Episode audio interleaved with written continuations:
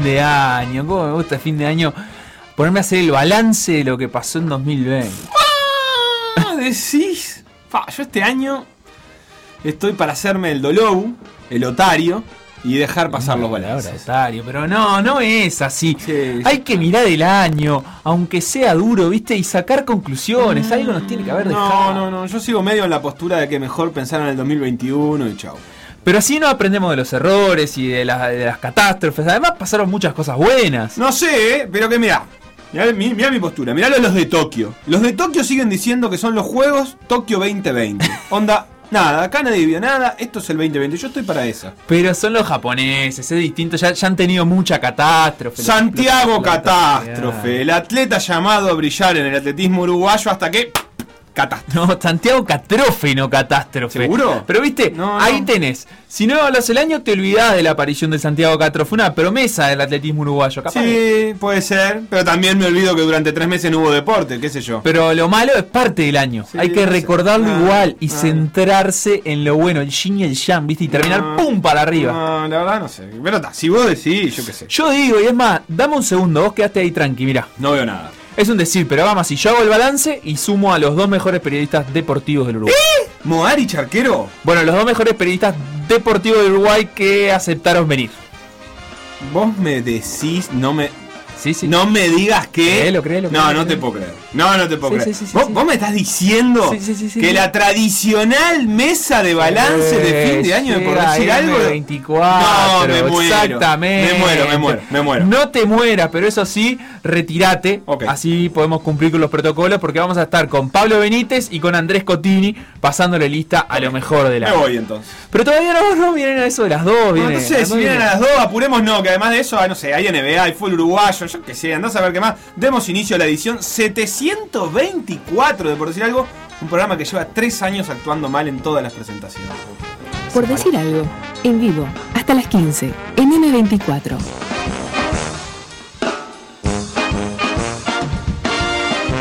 Facu Castro, antes de que te metas en la charlita, quiero proponerle a la gente una consigna. A ver, pro- es proponga. la misma que ayer, pero no la misma que mañana. La de mañana va a ser otra. Pero en este caso le estamos, Estamos- estamos preguntando robando. a la gente: ¿Qué fue lo mejor del año deportivo? Nos pueden responder por varios lados. Algunos ya lo estuvieron haciendo por las redes sociales. Los que todavía no lo hicieron, ahora Lula les va a contar por dónde se pueden comunicar. Instagram, Por decir algo web. Twitter, Por decir algo web. Facebook, Por decir algo. WhatsApp. 098-979-979. Está, pero pará, ¿para qué tengo que contestar yo eh, cuál fue el evento deportivo del año? Todos los que contesten por ahí van a participar de un maravilloso sorteo eh, por ganarse una remera de Margas, una remera Opa. de M24 con dos modelos, Opa. el del mono y el de la piba, los podríamos definir. Sí, yo me- Están muy, muy, La muy piba es una de las hijas de Rubén Rada. Tiene un afro prominente. Es- tiene ahí. un afro prominente, podría Me gusta, ser. me gusta. Eh, dicen escuchar distinto y la verdad que son unas Yo remeras. me pedí esa, pero ahora lindas. pienso que me tendría que haber pedido dos. Rubén y Jorge ya ganaron ayer. Hoy vamos a sortear dos más entre todos los que escriban y respondan la consigna de qué fue lo mejor del año deportivo. Para darte una pista nomás, porque ya llegaron Sí. algunas por redes A y ver. también por teléfono pueden escribir, ¿verdad, Lula? Lula está haciendo gestos. Ese no es el teléfono, Lula. El, El. Caruru que dice: Para mí, todo el proceso Villa Española, la vuelta de Carreño Uruguay, el pasaje de Luis Atleti, la Eh, mostrada de pelota de Leandro García Morales. Va, Elegí un uno. montón de cosas. El Elegí campeonato de uno. Rampla Junior, dice Marcelo Núñez. Una sociedad anónima fantasma y el plantel a nada de subir a la A. No, Ah, el agua cosas, el folclore pasa la, la mano por el lomo, dice la conjunción de Tincho Santi y al Café Café de Sofía Romano. Ah, a nosotros no nos pasa nada la mano Bueno, por el lomo. O sea, pero- el, el representante tiene. el representante somos nosotros. El bien. pase del Club Urunday, un año más a las semis de la liga, dice Nico Miller, Cristian que dice el 3 a 0 de Uruguay en Barranquilla y el campeonato uruguayo ganado por las chicas de Nacional Femenino. Eh, José Luis que dice dos cosas, subió Cerrita, el Cerrito y Uruguay ganando en Colombia. Galeguayo que dice el crecimiento del fútbol femenino. Acá Gengar sigue agregando cosas, el- las predicciones de adusto. Varios que dicen el triunfo de Uruguay en Barranquilla y Sergio Roget como Andrés Reperger. Eh, lo mejor, Mariolo, dice Santi Espinosa. Como Mariolo. Pedro Rivera hizo el show del hincha, en Nah. especial el de Deportivo Maldonado. Y lo mejor del año fue el hilo lío de por decir algo no se presenta nacional. Eh, Seba, No te gusta hacer balance, pero tiraste esta consigna, eh, que fue lo mejor del año deportivo. Sí, me encantó. Y, y en, y en 2021, ¿qué querés? ¿Sos de esos que llega a fin de año y dice, no, yo me propongo para el año que viene tal cosa? Y después no la cumplís, por supuesto. Ah, ¿Sos de eso? Eh, no, No. Sinceramente Nunca no. hiciste eso. No, el año Así que viene estrictamente de proponerme algo y decir, bueno, sí, está bien, no, no formalizarlo en un papel, pero sí, uno piensa cuando llega a final y dice, pa, me gustaría. El año que viene quiero jugar un equipo de la liga universitaria. Claro. El año que viene... Tengo que encarar con, con- con salir a correr. Ahí está. O el No año comer que tanta viene harina. empiezo a ir al gimnasio. O no sé, ¿tenés algo así pa- vos para el año que viene? Eh, yo el año que viene me querría mudar, por ejemplo. Bien, es buena esa. Es un buen plan de año que viene. Es buena, Me me pongo de a un plan por el año que viene porque ya fue suficientemente complicado este como para ser tan ambicioso. Me gusta, me gusta, me gusta. Eh, yo el año que viene quiero estudiar algo. Bien, ¿qué querés estudiar? Ay, bueno, eso es lo que tengo que definir. Pero todavía me quedan, ¿cuánto? Me quedan ocho días para resolverlo antes Sí. de que termine el año. Como para decir, Sí. el año que viene quiero estudiar tal cosa, ¿no? Pero vos sabés que el otro día eh, estaba pensando y alguien que el año que viene tiene un sueño un tanto ambicioso. Eh, es alguien con quien ya hablamos en alguna oportunidad y para eso estamos en línea.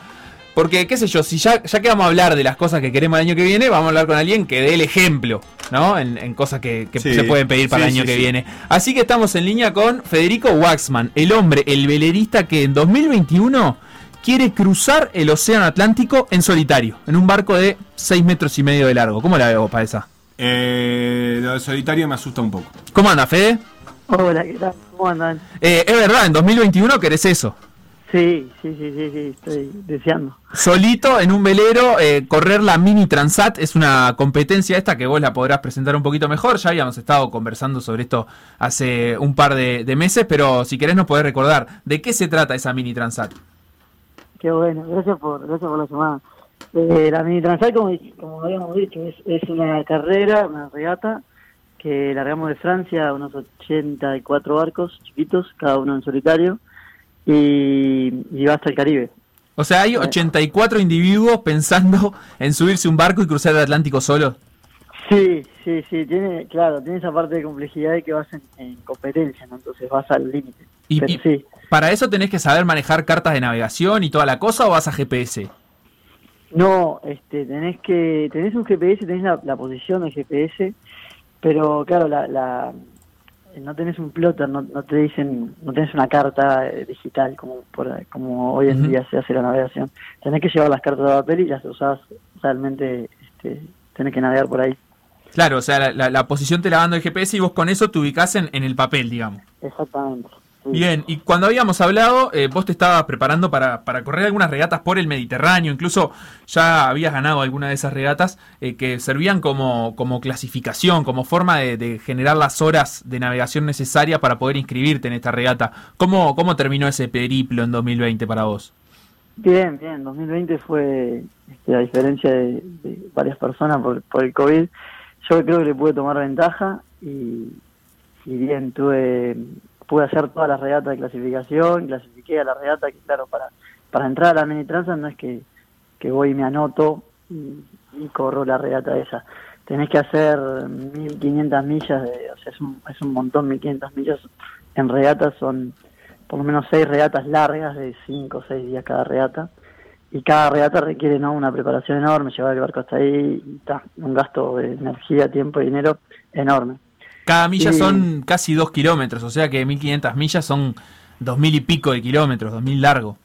sí, sí la gente agarra un poco más de idea cuando le decís por ejemplo la regata Buenos Aires Punta del Este tiene no sé si ciento y algo de millas y es la más larga así que hacemos acá y no- de la regata de clasificación la más corta que tuvimos tiene 120 después son todas de 500 o 600 millas de clasificación más después la regata larga tiene 4000 y pico no la, la, la- el cruce Bien, El así que en, en esta en esta consigna, para vos lo mejor del 2020, haber podido hacer estas regatas y, y clasificar a la, a la Mini Transat a la que ya estás inscrito. Sí, sí, sí, sí, sí, sí, además me fue bien. Este, hay como un ranking mediterráneo y, y quedé primero en el ranking mediterráneo, así que súper, súper contento. Mi objetivo era clasificar y terminé clasificando primero, así que bien.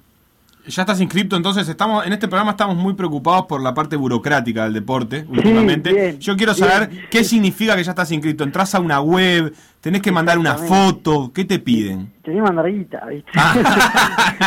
¿Cuánta guita? Eh, eh, no, ahora solo tenía que mandar 600, que es como una parte, como diciendo, bueno, yo estoy ahí, y después tenés que terminar la inscripción, que son 2.500 la inscripción. O sea, la tenés que enseñar como cualquier hijo de vecino eh, por Claro. PayPal o una tarjeta internacional y mandar Sí. comprobante por mail y todo.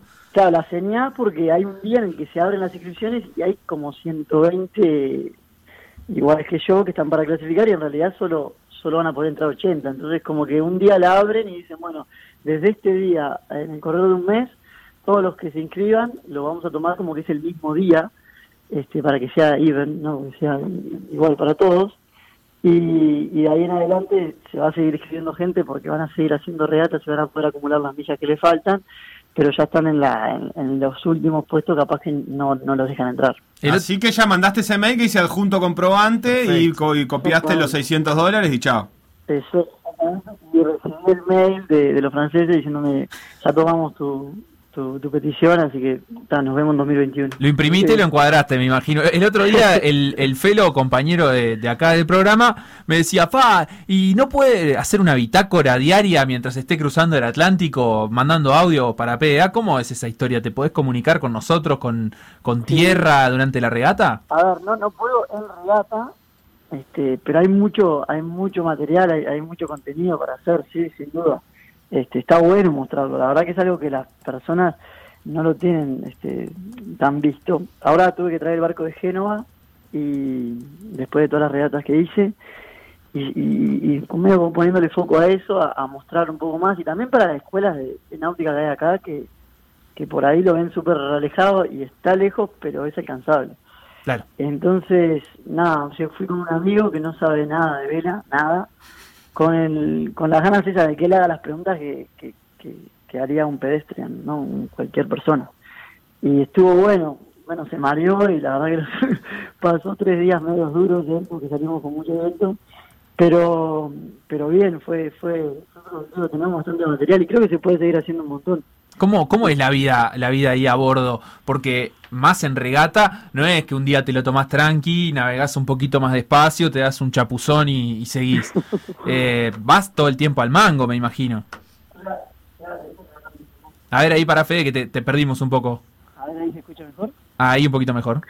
Sí, que esa es la gran diferencia. Si, si mañana queremos agarrar todo el equipo de, de PDA y, y salir a cruzar el océano, se puede. Podemos agarrar un barco y lo equipamos con un mes. Yo estoy, Claro. ¿eh?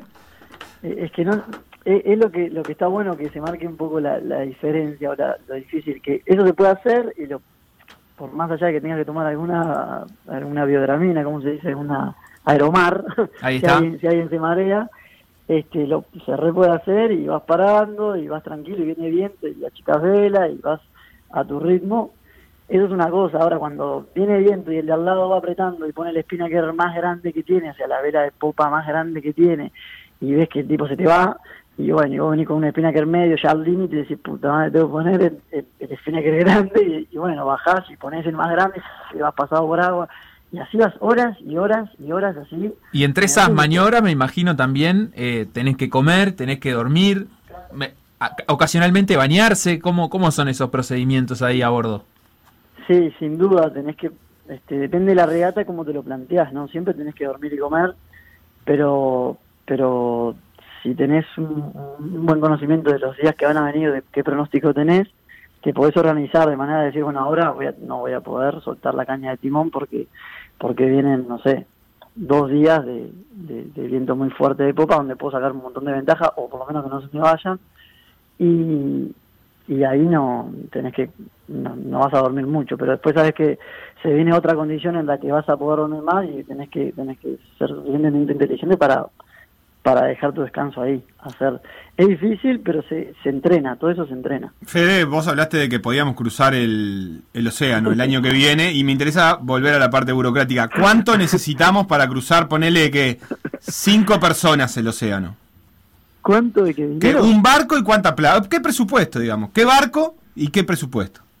Este eh, cambia mucho si consiguen un barco si conseguimos un barco en el que eh, te, te prestan el barco eso pasa a veces, o alguien tiene que llevar el barco o traerse un barco de Europa. Ah, yo consigo el barco. Vamos, Ah, a hacer- pongamos que conseguimos el barco entonces. Bien, eso, eso se, se estira y se hace.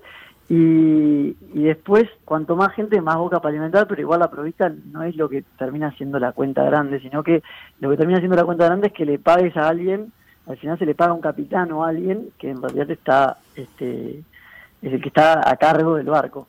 ¿Y Entonces, cuántos más, además del capitán, tienen que saber No, para no, poder nada, cruzar? Por lo general en ese tipo de cruces, si es porque están trayendo un barco, porque si alguien se compró un barco y lo quiere traer o algo así, este, se le paga solamente al capitán a veces. A veces se le paga a alguien más, pero sí, es, un, es lamentablemente es algo que no está tan bien pagado.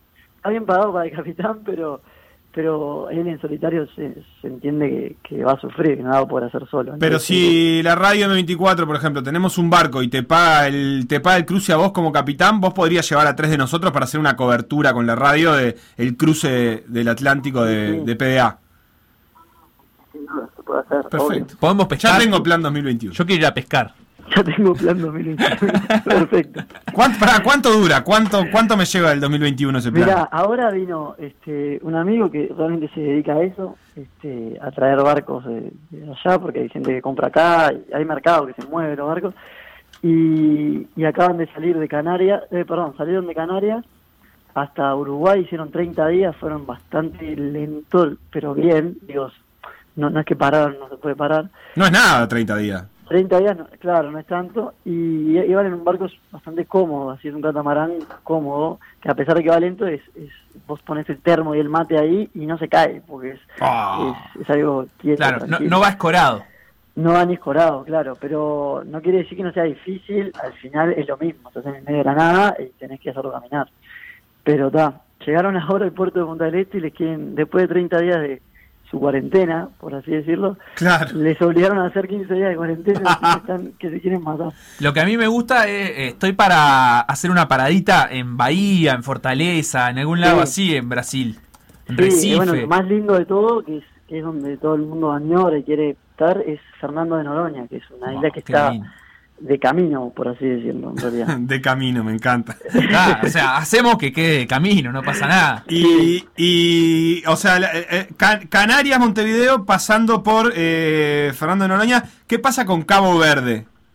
Bien, Cabo Verde está en la ruta probablemente, porque los alicios, cuando, cuando bajás, los alicios, o sea, los vientos en el mundo en sí, tienen su, su sentido predominante en determinadas épocas y todo. Los alicios en particular, que son los que en teoría te llevan de Canarias a, al Caribe, por así decirlo, no van recto de Canarias al Caribe, sino que hacen un poco sur, y ahí en la ruta aparecería Cabo Verde, y sí, perfectamente se puede parar en Cabo Verde. Bien, notable, notable. Sí. ¿Y es más fácil ir o volver? es Digamos, otra eh, ruta, pero probablemente sea mucho más difícil volver en, en, en esta época sí. Pero es otra ruta, para volver no podés, vas a como que luchar con esos alicios que te dije que van en ese, en ese sentido, irían como de Caribe a Cabo Verde y después al, al Caribe. No, tendrías que pegarte a la costa hasta Estados Unidos, algo así, y subir por Azores. uf, Entonces, claro. Está más larga esa corriendo- Sí, se está corriendo la vuelta al mundo ahora en solitario, que es bastante más ambicioso de lo que yo estoy planteándome. Y ellos cuando vuelven a subir, ellos hacen la vuelta al mundo por el sur y, y después bajan por el Atlántico, hacen la vuelta al mundo y suben de nuevo por el Atlántico. Claro, la ruta más, más rápida y siempre más óptima es esa, es no ir derecho a, a Francia de nuevo, sino este, pegarse un poco a la, a la costa a la costa de- de- del Caribe, así. No pegarse, pero por lo menos no... no, no bueno, pero ya que estamos ahí, podemos. Sí. Podemos pegarnos un poquito, bajar un rato, tirar las piernas. Fede, para, para ir cerrando, contame, vos ahora estás acá en Uruguay. Sí, sí, sí. ¿Hasta sí. cuándo vas a estar acá y cómo es tu, tu plan 2021? ¿En qué meses es la regata? Y, y bueno, ¿y qué tenés que hacer antes también para eso? Bien, bien. Yo acá estoy hasta finales de enero y estoy bastante enfocado en, en sumar a, algún sponsor porque tengo la, la nada, tengo la posibilidad, tengo las velas vacías y todo, todo el resto de los competidores tienen buenos sponsors y realmente para lo que me estoy proponiendo lo necesito. O sea, yo me puedo ahora descansar y decir ya clasifiqué y no hacer más nada y tratar de gastar solo lo que lo que es imprescindible para hacer la transatlántica, que es bastante, serían unos 15.000 euros porque hay que traerse el barco de nuevo del Caribe, llevar el barco hasta Francia, bueno, como dije, la inscripción, el seguro. Podría hacer solo eso o podría realmente aspirar un poco más como me fue bien y, salí primero en, el Mediterráneo. Tengo ciertas chances de andar ahí bien, revolverme. Entonces, para poder hacer eso hay que seguir metiendo, y eso quiere decir seguir metiendo diseño de velas, pagar velas, correr todas las regatas que hay en, la Bretaña, que, es ahí donde está todo el nivel, de verdad. O sea, ya, ya te, endulzaste y no quieres solo competir, tenés ganas de, salir a rendir. Exactamente. A ver, no solo por, por, por un por puede llegar a ser un resultado, sino porque el proceso de aprender es mucho más este, nutritivo. O sea, no tiene nada que ver si yo me siento ahora y cruzo el Atlántico, que si yo en el proceso voy aprendiendo a cómo ser el mejor navegante. O sea, hay mil, mil cosas que, al estar en punta y estar ahí las podés probar y podés probar diferentes, por así como te mencioné el diseño de vela, por ahí este, esa opción no la tienes si tienes un barco viejo o estás no estás al nivel y estás muy atrás, por más que pongas un buen diseño no te das ni cuenta la diferencia de performance del barco. Y, estando eh, más adelante tenés esa opción, entonces no la quiero perder y me parece que, que es el momento para, para, para, seguir aprendiendo en eso. Bueno, notable, Fe. Así que estaremos siguiendo esa campaña en 2021. Me llega una pregunta de un oyente. Por acá Felipe pregunta eh, que está viendo la vuelta al mundo, dice, y no sabe por qué no se pueden atravesar las Azores. ¿Hay alguna razón por la que no se puedan atravesar las Azores? Él dice eso. No, no lo tengo claro, pero siempre se ponen este, límites a la flota a veces es porque hay este, traffic shim separators, que son este, donde pasan todos los cargueros, hay, mucho tráfico marítimo en determinados lugares, y a veces separan eso, otras veces separan los glaciares, que, que no quieren que los barcos se, Ya hay muchos antecedentes de que van tan al sur, porque a veces conviene por viento pegarte bien, bien al sur. Que se encuentran un iceberg. Claro, ponen un límite ahí. Y en eso en particular debe ser porque es un parque nacional, no, no, no lo tengo claro, pero, pero sí que se, se limita la navegación en en la vuelta al mundo por para que quede todo claro y todo el mundo sepa, bueno, por ahí no se puede. Federico Waxman, muchísimas gracias por, por estos minutos. Éxitos para este 2021 en el que vas a correr la Mini Transat y a cruzar el Océano Atlántico. Y obviamente antes de, eso eh, volveremos a estar en contacto en 2021. Excelente, muchas, muchísimas gracias por el, por el tiempo. Seguimos recibiendo mensajes de la audiencia que nos dice que fue lo mejor del año. Mañana ya les preguntaremos qué van a esperar para el 2021, pero por ejemplo Diana habla del fortalecimiento del fútbol femenino. Eh, Daniel de Paso Carrasco dice, lo mejor haber escuchado el clásico y salir campeón en fútbol femenino. Eh, Héctor que dice... Lo mejor fue que el primer clásico no se vio en TV por el partido pésimo que fue. Y eh, la primera transmisión de fútbol femenino de por decir fútbol. Otro oyente que dice, lo mejor del año, el doble de Fernández en la final de la larga es allá Estocolmo, es cierto. Doble o triple, no me acuerdo ahora.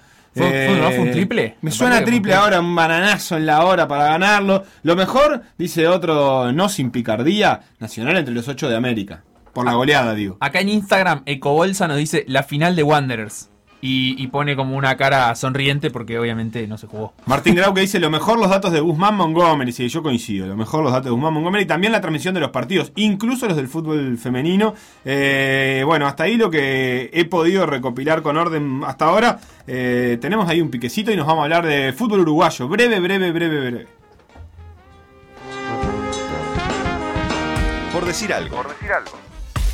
Conducción. Conducción. Felipe Fernández, Sebastián Moreira y Facundo Castro. Producción y edición Conrado Hornos.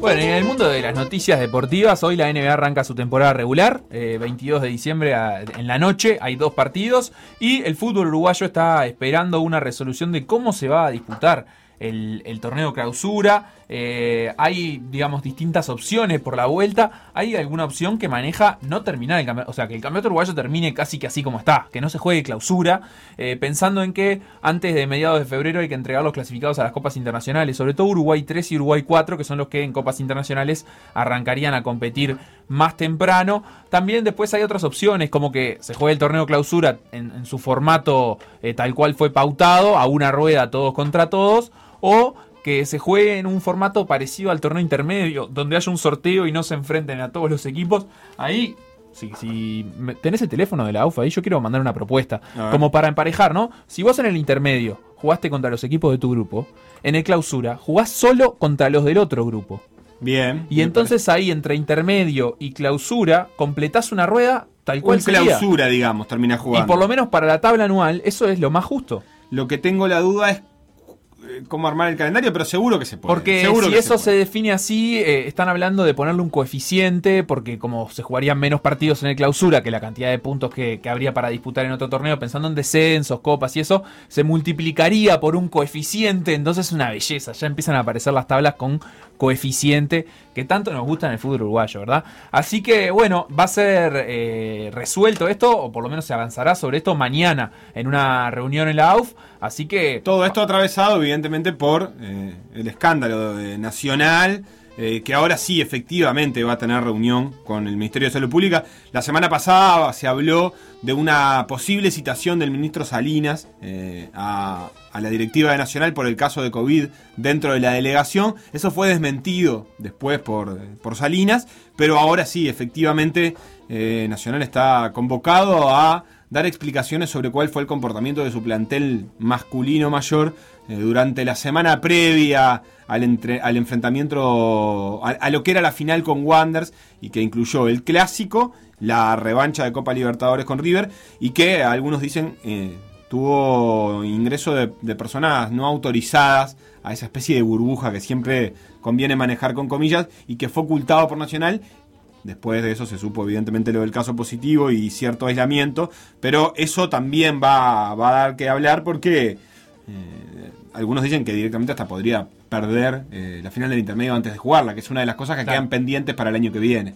Así que también eso queda para resolverse. Para completar la información eh, de- sobre la NBA, hoy a las 9 de la noche, Golden State Warriors contra Brooklyn Nets. Eh, Kevin Durant vuelve a las canchas en un partido oficial contra su ex equipo, los Golden State Warriors, equipo con el que se rompió el tendón de Aquiles la última vez que pisó una cancha que eran las finales o las finales de conferencia de, de la NBA hace dos años. Ese es el único partido de hoy, ¿no? No, hay un partido que es a medianoche, entonces Ah. técnicamente sí, pero en realidad en la jornada estadounidense es a las 10 de la noche, hora del este. Ah, eh. Los Ángeles Clippers contra Los Ángeles Lakers. Ah, que qué ese es el otro partido. Así que son dos lindos partidos en la jornada de hoy. Juega de campeón. Exacto, nosotros vamos a hacer una pausa y enseguida vamos a venir con un balance del año deportivo para el Uruguay. Eh, cómo fue este año para los deportistas uruguayos en las más diversas disciplinas, de la mano de Pablo Benítez, que nos va a acompañar acá en el estudio, y de Andrés Cotini, que en un ratito nos va a estar acompañando por teléfono.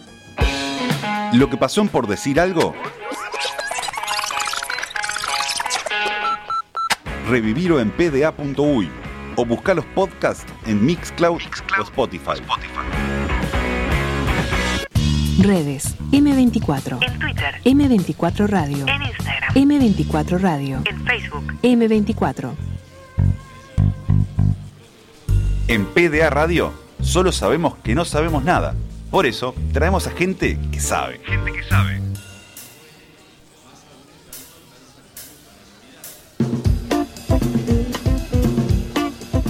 Estamos ya de vuelta en Por Decir Algo para hacer un balance de este 2020 deportivo. Lo recibo al señor eh, Pablo Benítez, periodista de Referí, el suplemento deportivo de El Observador, al menos hasta el momento, ¿verdad?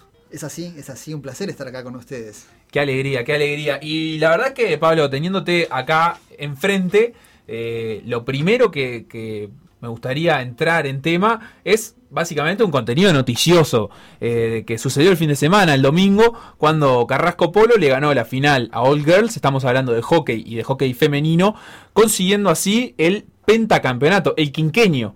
Polo se quedó con el quinqueño en hockey en este año tan particular, pero que le, valió para continuar su, su dinastía. Exactamente, sí, aparte uno de los pocos deportes que pudo completar la temporada, ¿no? De deportes colectivos, por lo menos hablando.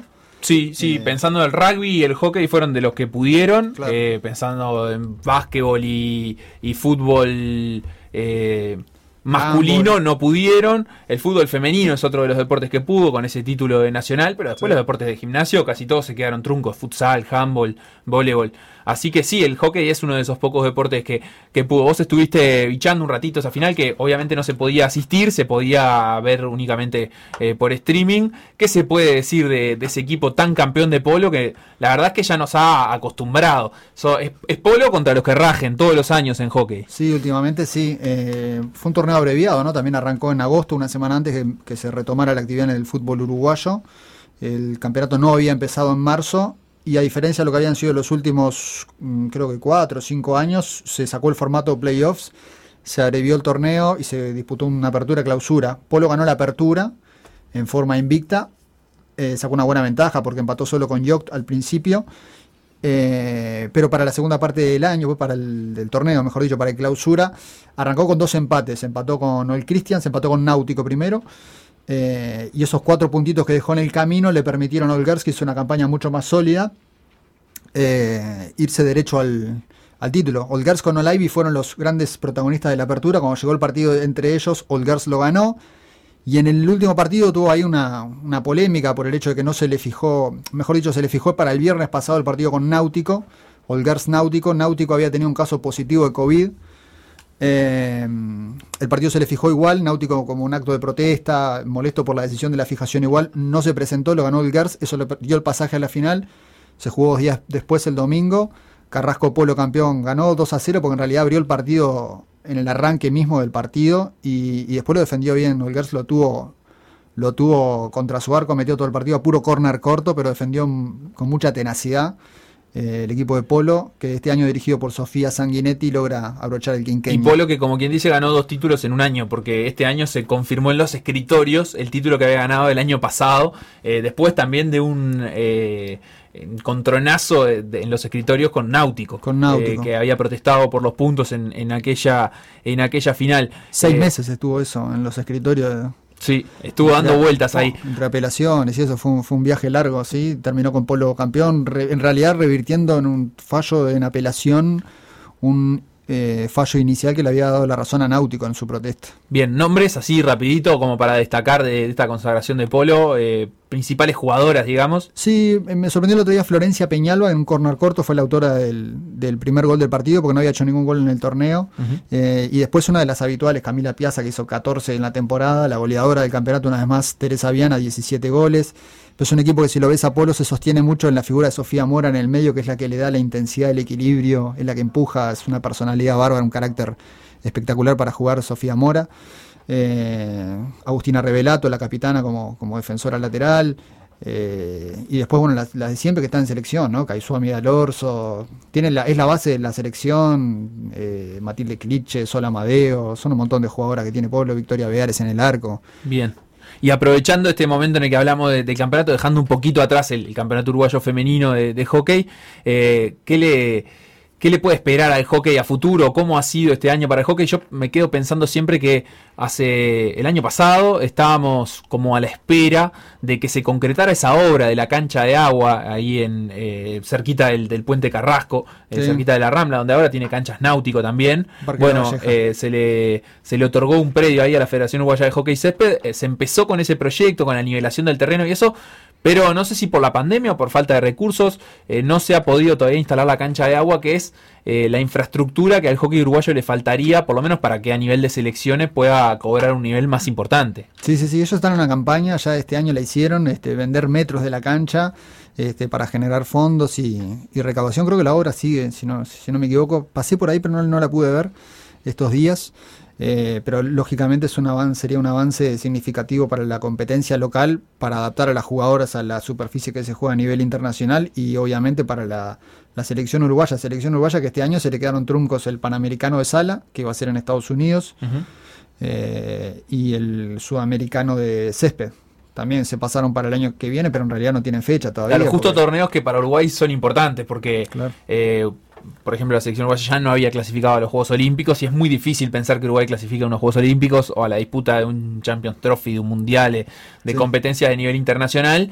Hay que quedarse con las cosas de nivel regional que son las que le dan a Uruguay la oportunidad de desarrollo y de crecimiento. Y bueno, obviamente este año no, no, pudieron, no pudieron realizarse. Eh, de todas formas, siento que, eh, pensando también en lo que pasó en los Panamericanos de Lima y en Cochabamba en 2018, eh, también este 2020 tiene un costo, digamos, para un proceso de crecimiento de las selecciones uruguayas, que venían en constante mejora Sí. y que podían estar compitiendo afuera contra rivales importantes y que este año, eh, al tener que basarse solo en la competencia interna, en la local, eh, termina resintiéndose un poquito. Sí, sí, sí, sí, sí, hay un muy buen trabajo de años ya, porque fíjate que Nicolás Tix es el entrenador hoy por hoy de las Cimarronas, pero el ayudante técnico de Gonzalo Ferrer, que con el soporte de Sergio Cachito Vigil en 2011, 2012 montaron un proyecto de desarrollo de selecciones que, que- hizo avanzar y progresar notoriamente a la selección eh, femenina.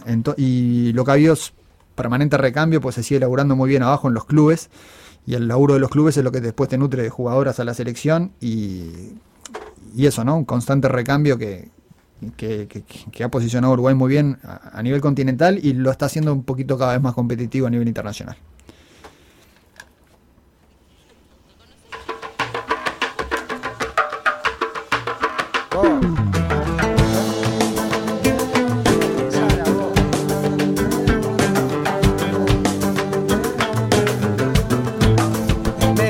Agua dulce, mezcla de agua y sal, aldea dentro de esta aldea universal.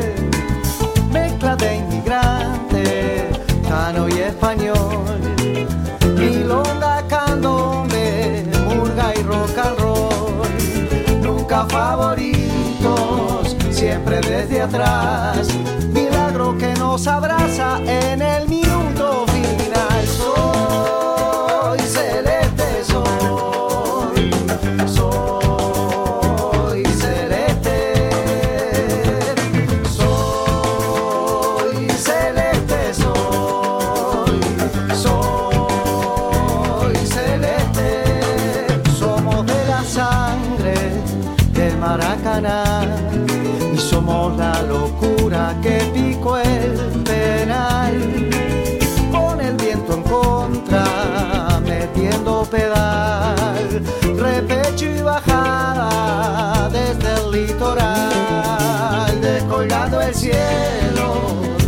millones van, color que ilumina sueños, orgullo de identidad. Soy celeste, soy,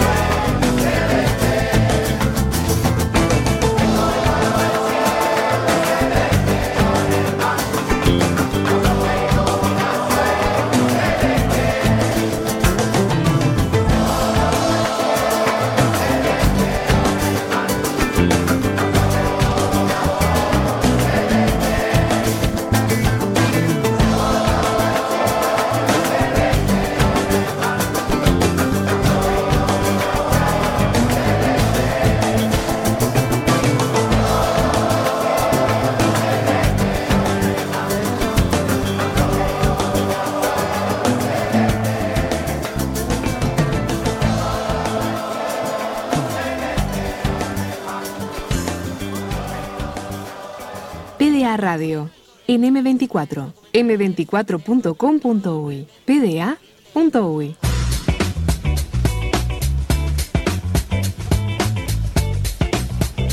Bien, por acá llegaba un mensaje de Fede Waxman que teníamos, lo estábamos eh, en línea, lo, teníamos- lo tuvimos en línea en el primer bloque. Eh, decía, a Pablo lo conozco, siempre, siempre dando para adelante. Eh, te mando un abrazo. Grande. Eh, Federico Waxman, belerista. Grande Y, Waxman. Bueno, eh, Pablo, ya nos vamos a meter en el resto de los deportes, digamos, el balance 2020. Creo que uno de los hechos más destacados, si no el más destacado, es eh, la clasificación de Uruguay en enero al Mundial Masculino de Handball. Por primera vez en su historia, Uruguay clasificó una selección masculina al Mundial de Handball. El otro día Botejara eh, hablaba con nosotros aquí en PDA y decía, esto pone al handball como el único deporte que ha clasificado selecciones masculinas y femeninas a los mundiales eh, de mayores en, en todo el deporte uruguayo, ¿no? Y eso, la verdad es que es un dato no menor, teniendo en cuenta la participación eh, tanto de hombres como de mujeres y el buen nivel de quienes participan. Eh, si te parece, para introducir este tema del handball y la participación de Uruguay en el mundial, vamos a escucharlo a Jorge Botejara.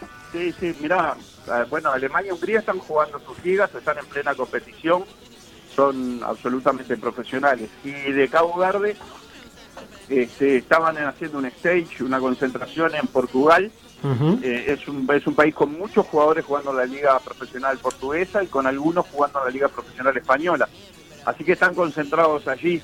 Acá nosotros cumplimos con, con lo que nos corresponde por ser deportistas de competencia. Nosotros vamos a buscar que cada partido nos haga mejores. Tenemos, hay como objetivos de estratégicos dentro del mundial y con lo que esperamos que el mundial deje para el handball masculino. Dentro del mundial van a ser siete u ocho partidos, depende cómo terminemos, y en todos tenemos que generar una experiencia que nuestros jugadores y a nuestro equipo nos permita seguir creciendo en el ámbito panamericano y seguir yendo a disputar las clasificaciones. Muy clarito lo que decía Botejara, el formato es de ocho grupos, eh, los tres primeros de cada grupo avanzan a la segunda fase, los equipos restantes juegan entre sí por los puestos del 25 al 32 en lo que se llama la President's Cup. La segunda fase se da en formato de grupos también, se arman cuatro grupos de seis equipos eh, cada cada uno. Así que sería lindo para Uruguay poder meter una, una segunda fase. Uruguay va a jugar contra eh, Alemania el 15 de enero en su debut, contra Hungría el 17 de enero y el partido clave creo eh, contra Cabo Verde el 19 de enero. Lo esperable es que Hungría y Alemania, tanto a Cabo Verde como a Uruguay, le ganen y por lo tanto ese partido contra Cabo Verde tendría un tinte de final por meterse en la fase de arriba, en, la segunda fase, eh, para poder seguir teniendo competencia de nivel, como decía Botejara, ¿no? Jugar contra los mejores equipos. Sí, sí, sí.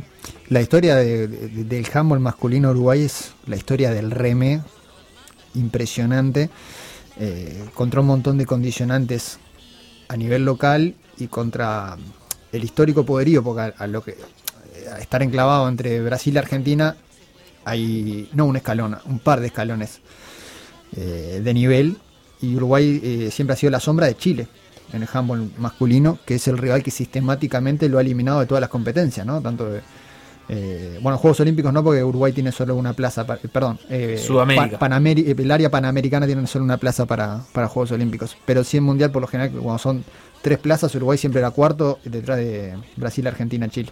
Claro, y en este caso Uruguay que consiguió clasificar como tercero porque venció a Chile en el torneo, eh, pero Chile que después accedió también porque este es el primer mundial que se juega con eh, 32 equipos, Sí. entonces se amplió uno, un cupo más eh, para esta zona y Chile después consiguió, en realidad no, no lo consiguió a, No. esta zona, lo consiguió en un repechaje. Eh, va a jugar contra Egipto, contra Suecia y contra República Checa en el grupo, eh, la selección de Chile, así que bueno, bien por ellos también que consiguen, Sí. la verdad es que para Uruguay tampoco es malo que mejore el nivel regional porque de esa manera también te está exigiendo a competir vos eh, a mejor nivel cada vez que hay un, un- no sé, un sudamericano o unos panamericanos. Eh, cada competencia Uruguay precisa eso. La particularidad también que tiene el handball masculino es que tiene mucho menos eh, participantes o, o deportistas federados que el handball femenino uruguayo. O sea, el handball Claro. es más popular entre las mujeres en Uruguay que entre los hombres y entonces hay que elegir a partir de un universo más chico. Pero bueno, esperemos que, como decía Jorge Botejara, esto eh, sirva a este mundial como una plataforma de lanzamiento para el masculino uruguayo, que se, se le preste atención y que eh, sea, la, selección además pueda sacar eh, buen rédito de estos partidos, más allá del resultado, ¿no? Con, con el objetivo de seguir compitiendo siempre y de poder eh, mejorar, ¿no? De mejorar el nivel al estar jugando partidos de tanta, de tanta calidad. Tal cual, tal cual, tal cual. Y sí, y si haces una comparación con lo que estaba diciendo Jorge, de, con lo que dijo Jorge sobre lo que es la selección de Cabo Verde, Uruguay tiene un espectro de jugadores, un rango mucho más chico de mm, jugadores handball eh, colocados a- eh, en un nivel profesional. Claro. Tenés solo lo que es un Gabriel Chaparro en, en Liga Sobal, que es la, la- la principal liga de España, primer y único uruguayo en la historia que juega a ese nivel. Y después tenés algún par de jugadores más en, el, en, en España, creo que, que en categorías más inferiores. Alguno que ha salido ocasionalmente a Italia. Por lo general, han salido jugadores, pero no, no se quedan, no se instalan, van y vuelven, ¿no? Porque también hay que. de- Sí, no hacen una gente- diferencia económica, no, no, Claro. no pueden vivir tanto tiempo de eso y hacen un montón de sacrificios, ¿no? Eh, entonces se- muchas veces terminan volviendo después de una o dos temporadas. Tal cual, tal cual, tal cual. Y Uruguay tuvo un jugador insignia por muchos años que fue Pablo Marrochi, que en definitiva fue uno que hizo una carrera profesional que se instaló, pero con el tiempo al estar dentro de esa estructura, dentro del circuito profesional, terminó nacionalizándose por Italia. Después hubo una intención como de volver, pero ya a nivel internacional las reglas no lo permitían, ¿no? Solo te puedes hacer un cambio de selección, no podés volver atrás. Eh, y ahí Uruguay eh, le costó mucho armar una selección sin ese jugador emblema. Se trajo a Máximo Cancio, un jugador que se detectó que era uruguayo, pero que estaba radicado en España. Eh, se empezó a construir ahí, y bueno, y el, y el recambio, la aparición de piezas eh, jóvenes, ¿no? Diego Morandeira, Alejandro Velasco, sumados a jugadores que son emblemas en esta selección, como Nico Fabra, por ejemplo, eh, terminan esa, esa tejido inter- intergeneracional logrando fue un logro histórico, ¿no? Lo que se consiguió, ¿no? La clasificación al mundial. Bien, un punto alto de este 2020 y que de arranque en 2021 también nos dará uno de los puntos altos para prestarle atención porque Uruguay va a estar en el Mundial de Handball. ¿Dónde ubicarías vos el remo uruguayo en el, en el concierto internacional? ¿A dónde puede aspirar el remo uruguayo? Para nosotros los Juegos Olímpicos son los Panamericanos. Bien. Esos son los Juegos Olímpicos para nosotros, los Juegos Panamericanos. Nosotros ahora, afortunadamente, eh, la semana pasada, hace dos semanas atrás, hicimos una evaluación. Y hubo 31 singles. 31 singles para el remo uruguayo, desde, desde menores hasta senior, es un montón. No, entonces vos imaginate que va Zoe y gana. En Portugal, gana el gallego, gana el campeonato de España. Va Martín y gana el single. En el cuádruple ganan en una regata internacional en España. El doble ligero que ahora estuvo juntado ganó en, en, Portugal. Va y gana el gallego. Y entrenamos con gente y fuimos a trabajar con la selección y estuvimos trabajando con la selección. Y, y los trabajos con la selección que iba al europeo eran así. Tete a tete. Era Osvaldo Borchi, entrenador argentino, argentino-uruguayo de la selección uruguaya de remo, eh, que además mencionaba algunos logros internacionales en este año de los uruguayos que estuvieron preparándose en eh, País Vasco, si no me equivoco, ¿no? Eh, No solo en España, sino que particularmente en el País Vasco, eh, algunos de los principales seleccionados uruguayos de remo, y que después tuvieron además un selectivo acá en los últimos meses. Hemos hablado en este programa de ese selectivo, e incluso Osvaldo vino después de esa instancia. Entonces Uruguay en el, va a competir en el preolímpico el año que viene con Bruno Cetraro y Felipe Kluber en el doble par como te diría principal crédito para buscar un lugar en los Juegos Olímpicos. Eh, Zoe Acosta, que él mencionaba también como una remera muy destacada, eh, va a poder competir también en single y todavía falta definir quién va a ser el single masculino porque lo había ganado ese lugar Felipe Kluber, pero finalmente se va a quedar con el lugar en doble par eh, ligero. Puntos altos, estas cosas eh, que decía eh, Osvaldo eh, en la preparación, ¿no? De poder competir eh, contra España, contra Portugal, contra remeros de, Europa y estar competitivos, ganarles. han sido puntos altos de este año deportivo para Uruguay que tal vez pasan incluso para, para nosotros muy por debajo del radar porque no son competencias ni transmitidas ni televisadas. nada, ni, que de repente lleven premios tan importantes, pero dan una, una pauta del nivel del remo uruguayo. ¿Cómo, ¿Cómo lo venís viendo vos el progreso del remo en Uruguay?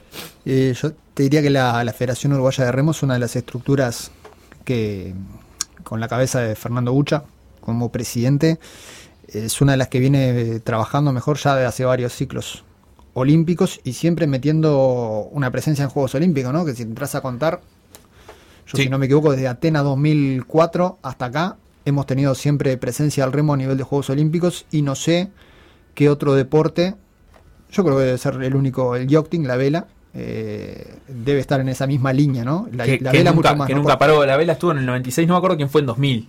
Pero en 2004 ya, ya fue Foglia, ¿no? En el 2004 ya fue Foglia, sí. Y, y en el 2000 eh, tuvimos un representante, se me está yendo el nombre ahora, no, no lo tengo, pero es Ah, una pero, eh, persona que después se, eh, se dedicó a hacer regatas de, la- de barcos grandes y eso era fa- fabricante. No, no lo tengo el nombre, pero pero se me puede venir. Pero o sea, que tuvimos desde 2000 y 96 para atrás, eh, eh, me parece que la vela, el yachting es el deporte insignia de Uruguay en esta clase de competiciones, ¿no? Y podemos decir que el remo se está encolumnando detrás, eh, como también un deporte de mucha presencia, porque lo que le pasó al ciclismo mucho tiempo, ¿no? que se cortó en los, en los últimos periodos de ciclos, de ciclos olímpicos. Eh, ahí el laburo de, Fernando Ucha, vos decías el doble par peso ligero, ese ha sido justamente el barco, el bote, el bote, eh, insignia de representación de Uruguay hasta el último Juego Olímpico donde se clasificó un singlista, que fue Jonathan Esquivel, que tuvo una muy buena actuación eh, en ese bote, en el single skull que se le dice. Eh, y ahora se retoma un poquito la posibilidad para que un doblista pueda retomar aquel eh, el legado que dejó el Rodo Collazo, que llegó incluso hasta ser abanderado en un Juego Olímpico en Londres 2012. Eh, muy importante lo que estaba diciendo Osvaldo de Soy Acosta, porque eso te marca lo que ha sido el nivel impresionante y el progreso que ha tenido el, el remo femenino.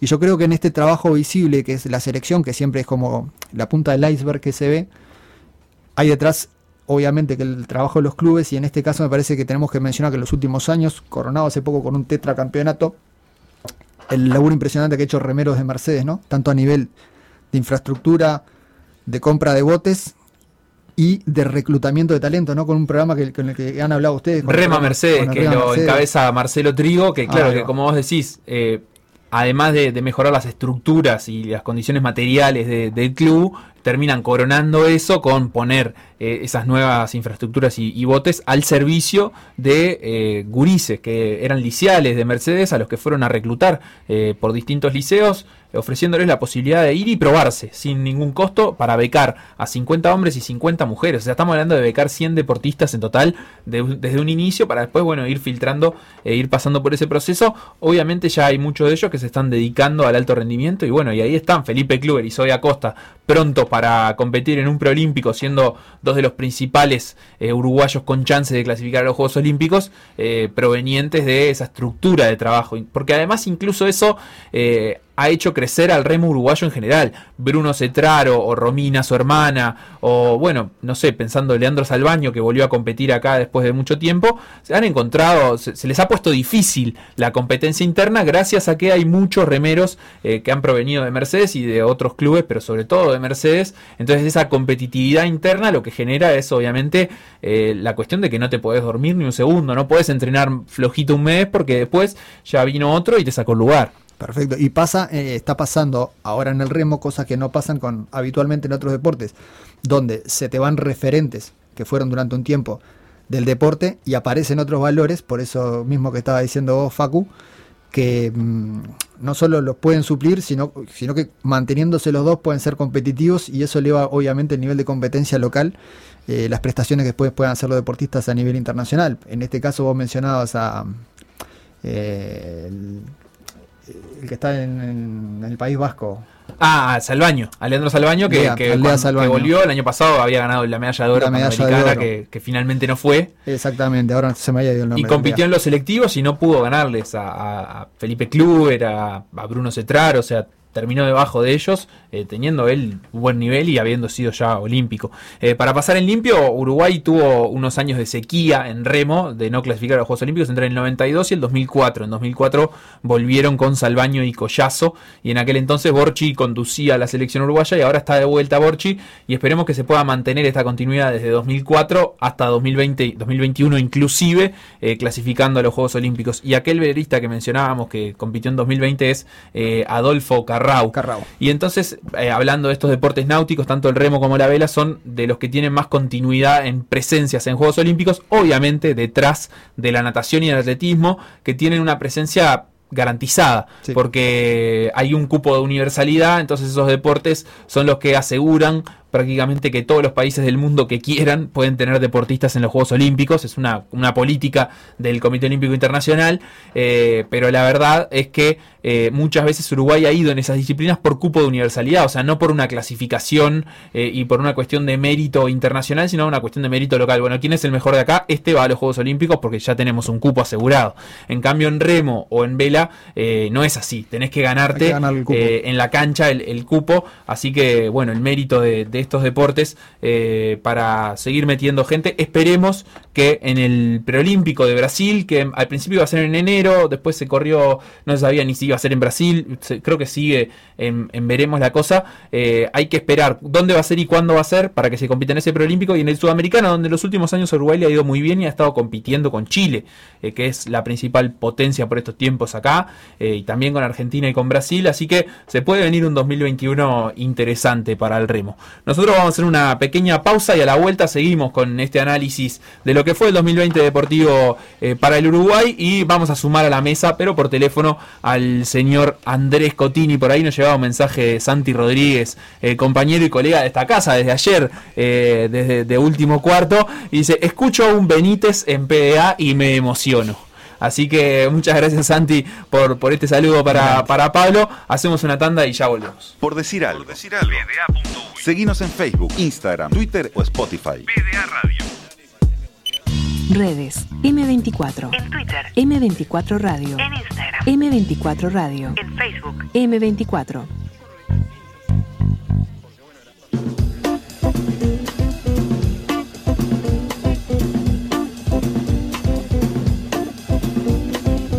Estamos de vuelta para seguir repasando el 2020 re- deportivo y esta vez eh, con un amigo de esta casa, otro periodista, en este caso del portal Fútbol Uy de Montevideo Portal, el señor Andrés Cotini. ¿Cómo estás Andrés? ¿Cómo anda, Facu? ¿Está Benítez ahí?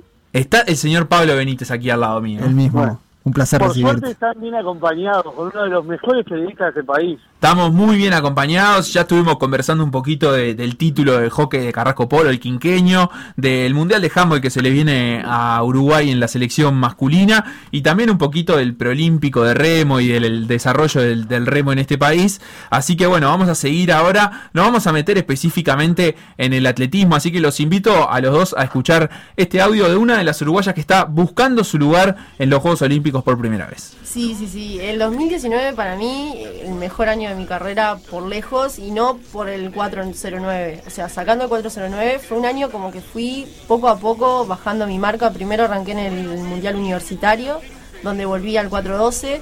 Después el Panamericano, el Panamericano 410. Ahí en el medio metí un par de carreras también en 412, 413. Y bueno, después el Mundial obviamente que fue como el gran broche de oro. Pero fue un año muy bueno porque pude muchas, o sea, pude como sostener el nivel durante mucho tiempo. Que para un atleta eso es súper importante. Ese fue el 2019 de Pía Fernández que nos contaba cuando estuvo acá a mitad de año, casi sin haber podido competir en 2020, eh, cómo había tenido ese desarrollo durante el año 2019 que se culminó, digamos, con ese récord nacional de 4.09 en el Mundial de Qatar. En 2020, María Pía Fernández tuvo la posibilidad de competir en el sudamericano indoor, o sea, bajo techo de Cochabamba, que ganó, en el que fue primera. Por primera vez se, corrió un sudamericano de estas características, se, realizó un sudamericano bajo techo, y después no pudo volver a competir hasta ahora, el Campeonato Nacional y el Grand Prix Darwin Piñeirúa, donde, bueno, Pía ahí sí ganó los 1500 metros en el Campeonato Nacional y sigue sumando puntos. ¿Cómo es la clasificación en atletismo? Bueno, uno puede hacer la, la marca mínima eh, necesaria para clasificar directo o puede sumar puntos. En el caso de Pía está en el puesto, eh, alrededor del puesto 35 entre eh, 45 deportistas que van a clasificar a los Juegos Olímpicos, así que por ahora tiene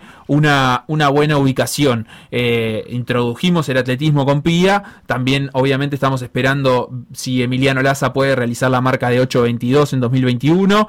Eh, o si va a clasificar por ranking. Eh, si Débora Rodríguez puede también mantener su lugar en el ranking, que está en el puesto también 35, pero de 48 que clasifican. Eh, así que bueno, estos son los atletas uruguayos que más chances tienen de clasificar a los Juegos Olímpicos. Por ahí también aparece el, re- el regreso a las pistas de Andrés Silva, eh, que bueno, también quiere conseguir la marca clasificatoria, eh, pero creo que está un poquito más difícil para él. ¿Cómo la ves, Andrés? ¿Cómo ves al atletismo uruguayo pensando en Tokio 2021, en este año donde la verdad es que tanto balance no se puede hacer porque hubo muy poca competencia? Sí, sí, tal cual, es como vos decís, eh, fue un año muy especial donde los grandes deportistas uruguayos, y no quiero desordenar ese programa, pero lo voy a mezclar con otro deporte, eh, no tuvieron competencias casi de, de nivel. Por ejemplo, si hablamos de que tenemos tres clasificados a los Juegos Olímpicos y recién ahora Dolores Moreira está compitiendo, eh, en el caso de, Pablo de Facio y Dominique Nuppel se fueron a Europa, no pudieron casi ni competir, eh, eh, pudieron entrenar y ya se volvieron, pero sin competencia. Y en el caso del atletismo, sufrimos la, la lesión de Emiliano Laza a principio de año con una operación incluida que lo llevó a que tomara la decisión de por, por este 2020 con la suerte que además se dio la suerte entre comillas, ¿no? Obviamente, de que sucedió todo esto de la pandemia y que no tuvo que hacer esfuerzos de medios para lograr la clasificación, porque si los juegos hubieran sido a mitad de año, la, y Emiliano iba a estar obligado a competir lesionado para, para poder llegar al juego. Sí, yo creo que la Este clasificación la hubiera logrado igual, porque estaba bien ubicado en ranking, estaba alrededor del puesto 20. El tema es cómo hubiera podido llegar a competir a, esos Juegos Olímpicos, que ahora, por ejemplo, no, no tiene una posición en el ranking actual porque no ha competido, pero tal vez eh, tenga mejor proyección para el 2021 en cuanto al nivel que puede alcanzar. Exactamente, es así tal cual lo vos lo decís, y a eso sumale que otra de las grandes representantes que tiene nuestro deporte, como Dolores Moreira, pasó por una situación similar en, en la vela, eh, una lesión de rodilla que tuvo en febrero, que cuando estaba compitiendo a nivel internacional, que la obligó a, abandonar alguna competencia, y recién ahora en diciembre volvió a competir, o sea, un año casi perdido entre pandemia, recuperación, eh, si hubiera ido a los Juegos, también iba a llegar entre palillos, y simplemente por el hecho de hacer el esfuerzo, pues eran los Juegos Olímpicos, lo mismo que Claro. Emiliano Laza. De alguna manera, los, los dos principales proyectos olímpicos de Uruguay, en cuanto incluso a apoyo y recursos destinados, pienso en Lola Moreira como principal, pero también Emiliano Laza con su posibilidad de vivir y entrenar en, en Brasil, los dos principales proyectos olímpicos de Uruguay en 2020 no estaban en, en gran condición física, o sea, no les vino mal eh, que se postergara un año para ver si pueden ponerse a punto para este 2021. Sí, yo creo que Emiliano sobre todo. Emiliano lo, lo que va a tener ahora es que va a estar 100%, eh, ya está entrenando, ya está en pretemporada y ahora a partir de enero va a empezar a competir y va a poder hacer la temporada de, competencias de indoor, bajo techo y va a empezar a hacer un camino más normal y eso es, es- es muy importante porque le va a permitir hacer la progresión con el físicamente apto, digamos, sin, sin dolores, sin nada ya recuperado. En el caso de, de- de Lola va- le va a costar un poco más porque todavía está como en ese proceso de recuperación, pero bueno, tiene tiempo para también para pensar en los Juegos Olímpicos, con la diferencia que Lola ya tiene la clasificación en el bolsillo, entonces eso te da otra tranquilidad para trabajar a futuro. Hablando, hablando de atletismo, que era lo que veníamos in- introduciendo, también me faltó mencionar a Santiago Catrofe, uruguayo que eh, ahora en el Campeonato Nacional batió el récord de 1500 metros también, 3 minutos 41 segundos 83 centésimas, tiene 21 años y se le abrió la puerta para clasificar a los Juegos Olímpicos, porque ahora está en el puesto 48 del ranking entre 45 que clasifican. ¿Cómo lo ves vos, Pablo, a, a Catrofe en sus posibilidades de, de clasificar? ¿Y cuántos, eh, podemos hacer entre los tres, la, la cuentita de cuántos atletas uruguayos pensamos que va a haber en los Juegos? Sí, Santiago eh, es un atleta muy, pero muy interesante. Eh, más allá de su corta edad para disputar esta prueba, eh, ha tenido una progresión muy buena, batiendo el récord nacional el año pasado, te acuerdas, en julio en Sí. Barcelona, récord de Ricardo Veras del año 1989, eh, mejorándolo eh, hace un par de semanas, el fin de semana en el Nacional. Eso lo dejó en el puesto, como dijiste vos, 49, en realidad está en 63, pero el ranking clasificatorio tiene la particularidad de que solo pueden ir tres atletas en un- Por de, país. por país de una misma competencia. Estamos hablando en este caso de 1500 metros y es una prueba muy fuerte para atletas de Etiopía, es una eh, prueba muy fuerte para atletas de Kenia, de Estados Unidos y algunos países europeos, entre ellos España, que tienen más de tres entre, entre el ranking y eso eh, lo hace avanzar a Santiago al puesto 49. Él calcula que estando en el puesto 45 este, y haciendo un promedio de las cinco primeras de las cinco mejores competencias puntuables para el ranking, con determinado promedio de tiempos y marcas. Él quiere marcar 3 minutos 40, o sea, bajar un segundito más su, Sí. su récord nacional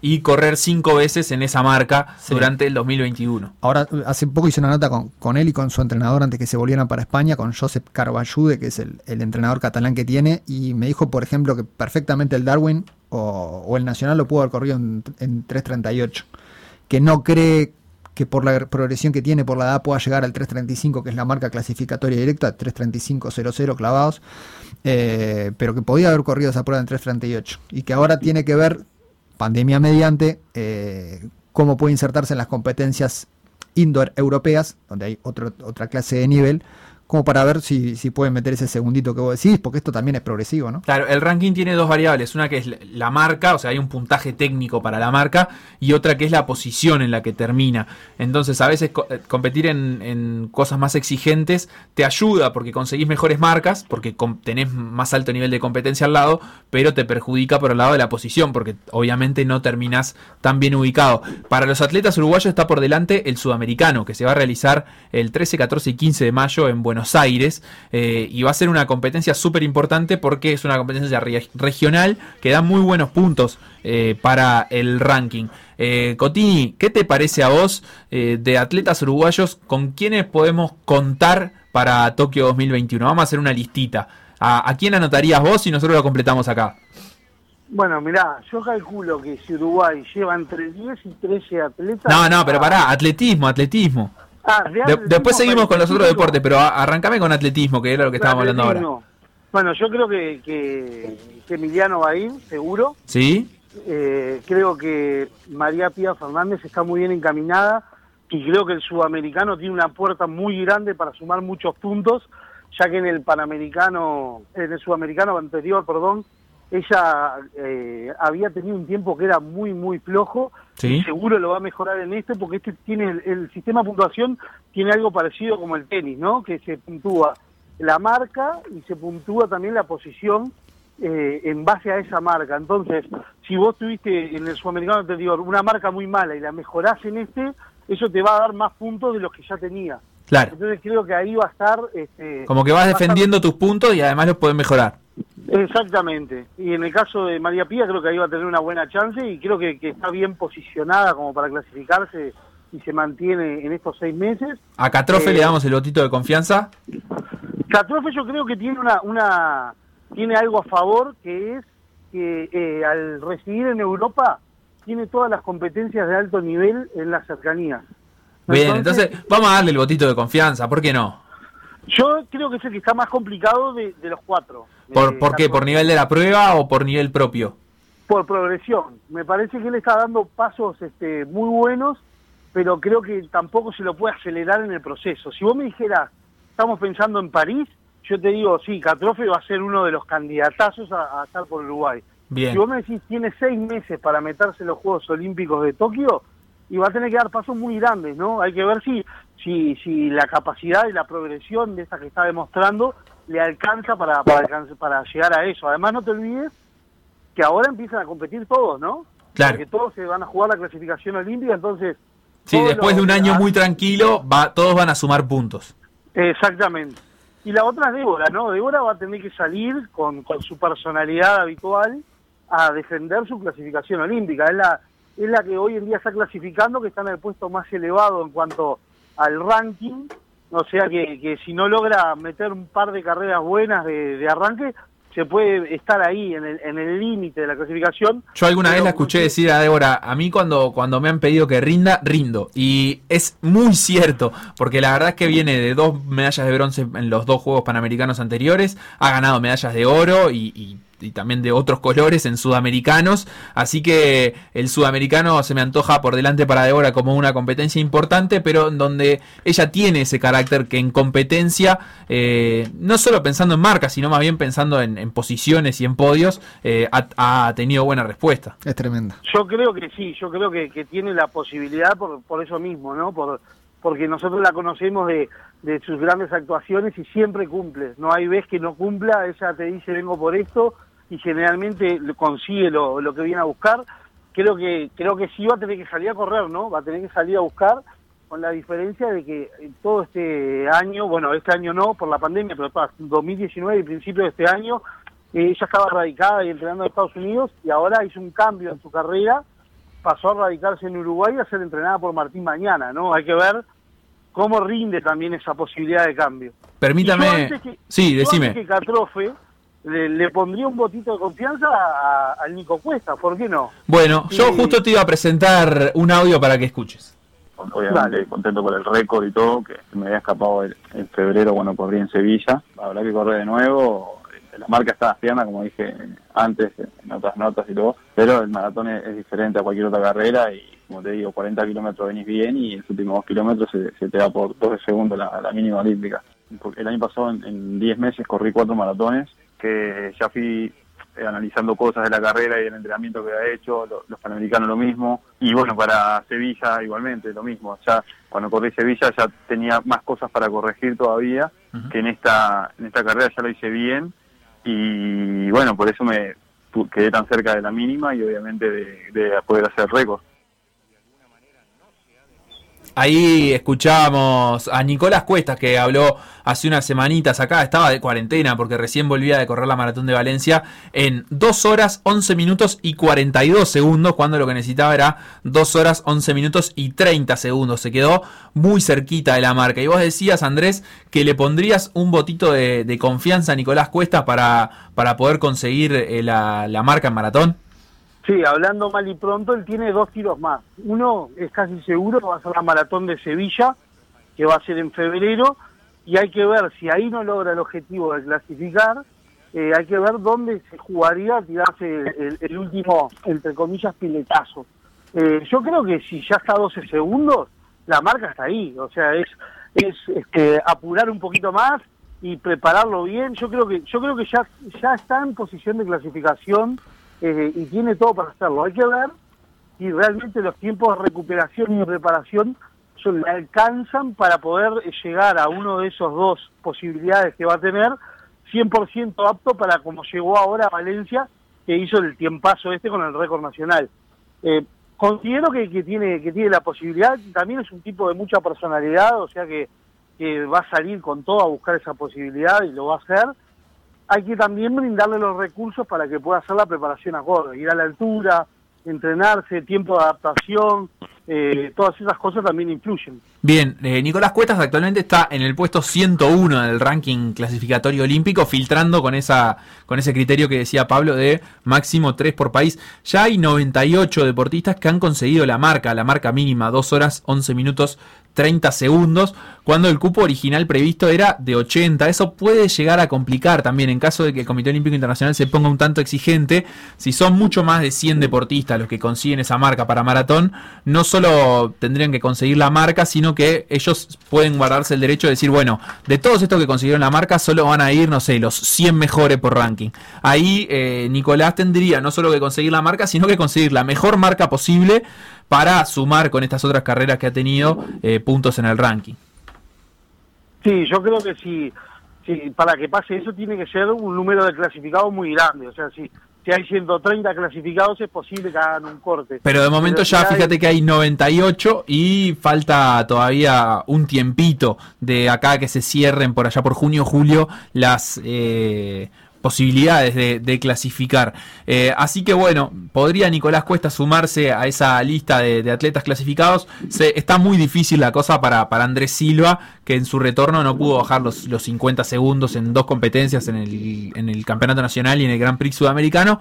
Pero la verdad es que si me preguntan a mí, ¿qué quieren que les diga? Me, me encantaría que Andrés pudiera eh, conseguir buenas marcas en, en este 2021, más sabiendo que la marca mínima eh, es una marca que él ya ha conseguido correr en alguna etapa de su carrera, por más que fue en 2014, a- hace mucho tiempo, pero sería la quinta clasificación de Andrés a unos Juegos Olímpicos y eso lo convertiría en el uruguayo con más presencia en Juegos Olímpicos. Yo creo que Andrés la única chance que tiene es conseguir la mínima. Eh, por ranking está muy lejos, yo no le va a dar. Tendría, en Pero- realidad tendría que hacer muchas competencias en 2021 y todas en buen tiempo. Claro, es muy, muy difícil. Yo creo que tiene que hacer la marca. Pero, como te iba a decir, es Andrés Silva. Es para mí de los mejores atletas de la historia de nuestro país. Va por un hecho histórico que es llegar a cinco Juegos Olímpicos, siendo el uruguayo con más juegos. Vamos a esperar, vamos a esperar, porque de estas sorpresas está acostumbrados a darnos y varias veces. Benítez, eh, hemos venido hablando de diversos deportes, de muy diversos deportes. No hemos tocado, por ejemplo, el tema de la natación, que es un deporte que sabemos que tiene clasificados a los Juegos Olímpicos eh, por cupo de universalidad, así que ahí podemos contar natación. Atletismo va a tener clasificado a los Juegos Olímpicos también. Eh, veníamos diciendo que tal vez el remo pueda meterse como uno de esos deportes. Vela ya tiene sus clasificados. ¿Se te ocurre alguna otra disciplina donde Uruguay eh, pueda meter el bizcochazo, hablando mal y pronto, y entrar en Tokio? Eh, vos sabés que me quedé pensando en el tema de la natación primero. eh, donde va a estar linda ahí también la clasificación interna para pelear en realidad por lo que va a ser el cupo de la, de la universalidad. Eh, yo creo que los, de los atletas que mencionan, de, en materia de atletismo, los que mencionamos, creo que va por ahí la cosa, sin olvidarnos que también tenemos maratonistas fuertes porque, al igual que Nicolás Cuestas hizo el récord, Martín Cuestas, su hermano, el Messi, mejoró en dos segundos también su mejor marca, ¿no? Eh, y te sumarían el lote también Andrés Zamora, porque viste que maratones, después son maratones, hay que ver la, la- la marca que se pueda dar de ellos. Eh, difícil para otros deportes, vos sabés, estoy tratando de pensar y El buscar un judo, poquito. por ejemplo. Bueno, judo lo, lo ha seguido Andrés Cotín en, este, en ese Sí, seguimiento que espectacular que, puedo- hace él. Este, y Yo lo que te puedo decir del judo que hoy en día está en posición de clasificación. Micaela Pramián. y- Si hoy cerrara la, la clasificación, la cuota continental de, que, que hay en juego, la categoría hasta 81 kilos, es para Micaela Pramián, que, es que estaría inscribiendo su nombre en los Juegos. Obviamente es muy variable, porque la cuota continental no solo es para, para esa categoría, sino que va- está en juego con todas y es una por país. Entonces hay que ver quiénes logran clasificar directo, quiénes logran este, la estar entre los 20 mejores del ranking mundial para esa clasificación directa. Y después de ahí se empiezan a liberar cupos en el continente según la categoría y al máximo uno por país. Entonces e- es un puzzle difícil de armar. Lo que sí te puedo decir es que hoy en día Micaela Prañán está clasificando. Eh, Tiene seis meses para defender eso y va a tener que salir también. Engorroso A sistema. A, a competir y a, y a ganar peleas, ¿no? A ganar, a ganar combates. Pensando, pensando en otras disciplinas que pudieron haber tenido clasificados para los Juegos Olímpicos, eh, la primera que se me ocurre y que también es parte de este balance deportivo del 2020 es tiro, que tenía a una figura naciente que era Julieta Mautone, joven que había ganado su medalla en Juegos Odesur, eh, que después compitió de buena forma en los Juegos Panamericanos, donde eh, batió el récord de competencia en la fase inicial, digamos, y después en la final quedó cuarta. Eh, ahí sobre el final perdiendo la posibilidad de, de- de subirse al podio y que tenía un récord mundial, o tiene un récord mundial sub-21, Junior. eh, que, que consiguió y sin embargo no, no está compitiendo más, Julieta. ¿Qué, qué sabemos de, de Mautone? Pablo, no sé, o yo. No, en realidad que no ha competido en todo el año. No sé si. Sí, sí, básicamente es eso. Ella tomó una decisión de, de este año no competir, consideró que, que no estaban dadas las condiciones como para poder seguir desarrollando el tiro a nivel eh, de alto rendimiento, a nivel de exigencia que ella quería comprometerse y bueno, decidió por lo menos este año dedicarse a los estudios, así fue, así me lo dijo ella, ¿no? Que quería este año dedicarse a los estudios, a, terminar su carrera y bueno, y el tiempo dirá en una disciplina del tiro que, que se puede competir por muchísimos años, este, el tiempo dirá si más adelante retoma la actividad. Claro, es un Lo que talento. yo quería, lo que el apunte que quería hacer es que no nos olvidemos del boxeo, ¿no? El boxeo para mí en esta oportunidad tiene alguna chance cierta de, de ir a pelear la clasificación. Porque iba a haber preolímpico este año y al final eso no se hizo este año, se queda para el año que viene. Exactamente, va a quedar para el año que viene. Ya había un grupo de boxeadores que se había ido a entrenar a la altura de Colombia con ba- bajo las órdenes de Juan Petraca, que es el entrenador. Y, y bueno, justo cuando estaban prontos para competir, eh, vino todo lo de la pandemia, todas las suspensiones. Y ahora el año que viene este, han seguido trabajando, han, no han parado casi. Y el año que viene van por esa posibilidad de, volver a, a inscribir un nombre de un deporte que ya ha sabido ser medallista para nuestro país y que quiere volver a los Juegos Olímpicos. Bien, la última de las últimas en este balance 2020, por lo menos para mí me parece que también es un hecho significativo, si bien no es novedoso, eh, la reelección de Julio Maglione como presidente del Comité Olímpico Uruguayo, que sigue prolongando este ciclo que lleva más de tres décadas al, frente del Comité Olímpico Uruguayo. Eh, que no sé qué, qué impresiones le- les, deja les deja esto y qué recambio puede llegar a haber en llegado el momento en que cuando Maglione no esté quién quién puede surgir o, qué puede suceder con el movimiento olímpico uruguayo en ese sentido Sí, recambio justamente es lo que no ha habido en la fase dirigencial, por eso te habla de que un presidente esté eh, ahora ya llegando a los 33 años eh, eh, en el cargo, ¿no? Eh, el tema es que es difícil encontrar un sucesor para Maglione, por lo que significa Maglione eh, en el concierto del deporte internacional, por los vínculos que tiene, por los cargos a los que ha llegado, porque es un presidente de una federación internacional de las pesadas en, en la familia olímpica como es la natación, eh, y porque no se avisora eh, también dentro del elenco de dirigentes uruguayos eh, un sucesor, ¿no? Y eso me parece que es lo que lo ha mantenido a él en el cargo, eh, en el hecho de que no hay alguien, una figura prominente que pueda pasar a ocupar, a ocupar su lugar, ¿no? Hay que ver ahora cómo tejen con, con- el cambio de gobierno que ha habido, cómo tejen sus relaciones con, con lo que es la, pata de la Secretaría Nacional de Deportes, encabezada ahora por Bausal, hubo un periodo largo con, de, la forma que, que ha trabajado con, con Fernando Cáceres también, ¿no? Eso es otra de los desafíos que se le viene al deporte uruguayo, es esa planificación que siempre tiene que ser conjunta y coordinada entre la pata del Comité Olímpico Uruguayo y la de la Secretaría Nacional de Deportes. And- Mm, Andrés, ¿algo que eh, agregar ahí? Sí, tengo, tengo. Eh, Lo más breve que pueda porque nos queda un minutito y todavía tenemos que hacer el sorteo de las remeras de Margas de M24. Cortito, eh, yo lo que creo que Maglione lo que tiene es que aúna a todas las federaciones, o sea, si Maglione si dentro de cuatro años se volviera a tirar presidente, lo volverían a elegir, porque creo que ha, ha logrado que las, todas las federaciones confíen y eh, lo mantengan en el cargo. Ahora, el día que Maglione no esté, yo creo que ahí eh, va a ser otra cosa totalmente diferente y se van a ver las verdaderas divisiones, que creo que las hay, pero que Maglione las logra tapar con su figura de, de tantos años de presidencia y la confianza que ha generado este, en, la, en la federación. Andrés, tengo una lista acá de participantes en el sorteo. Preciso que me digas un número del 1 al 25. Y el número con el que jugaba en Estocolmo, el 13. El 13, perfecto. Entonces, Verde Agua, usuario de Twitter, que gana una de las remeras de Margas. Y Pablo Benítez me va a decir el otro número del 1 al 25. Eh, 21. Diana Díaz, esos son Verde Agua y Diana Díaz, entonces eh, ganadoras de las remeras de Margas de hoy. Mañana seguiremos sorteando en el último programa de PDA, remeras de la radio.